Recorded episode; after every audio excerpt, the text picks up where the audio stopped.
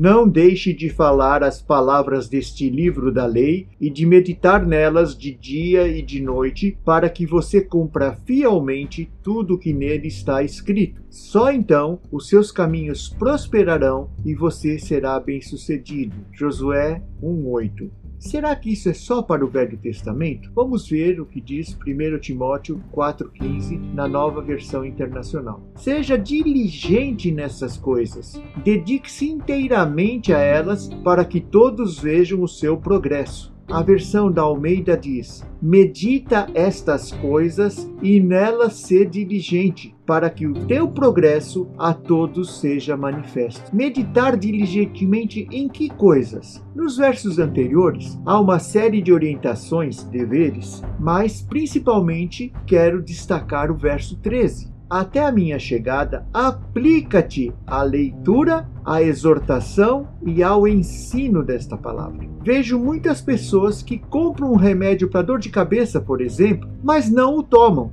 Isso funciona? Isso resolve seu problema de dor de cabeça? Igualmente, a palavra tem que ser ingerida, absorvida e fazer parte de você para que seus caminhos prosperem e você seja bem-sucedido. Meditar não é algo de pensamento positivo ou nova era. Gosto de resumir que meditar é ocupar sua mente com, no caso, a palavra de Deus deixar Deus gravar seus pensamentos em seu coração. Isso não significa ler toda a Bíblia em um só dia, mas refletir e aplicá-la em sua vida.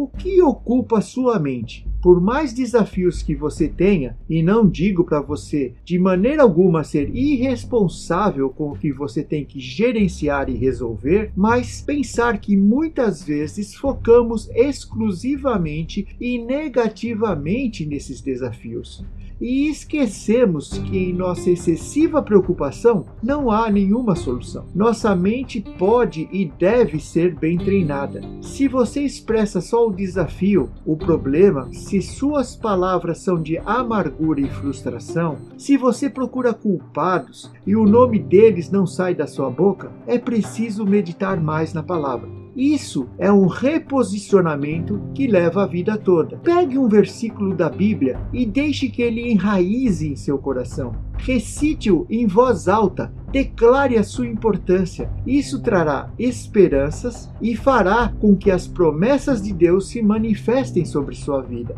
Fale com o Altíssimo Deus e diga a Ele: isto é o que a sua palavra declara. E cite o verso que você destacou. Eu acredito no que ela diz. Eu quero vivê-la e vou vivê-la. Quando eu começo a duvidar do amor de Deus por mim, vou até o espelho, olho e falo até ter convicção que Deus me ama e nada do que eu faça ou sinta pode mudar isso. Vou deixar aqui um verso para você praticar a meditação da palavra. Mas o Senhor está comigo como um forte guerreiro. Portanto, aqueles que me perseguem tropeçarão e não prevalecerão.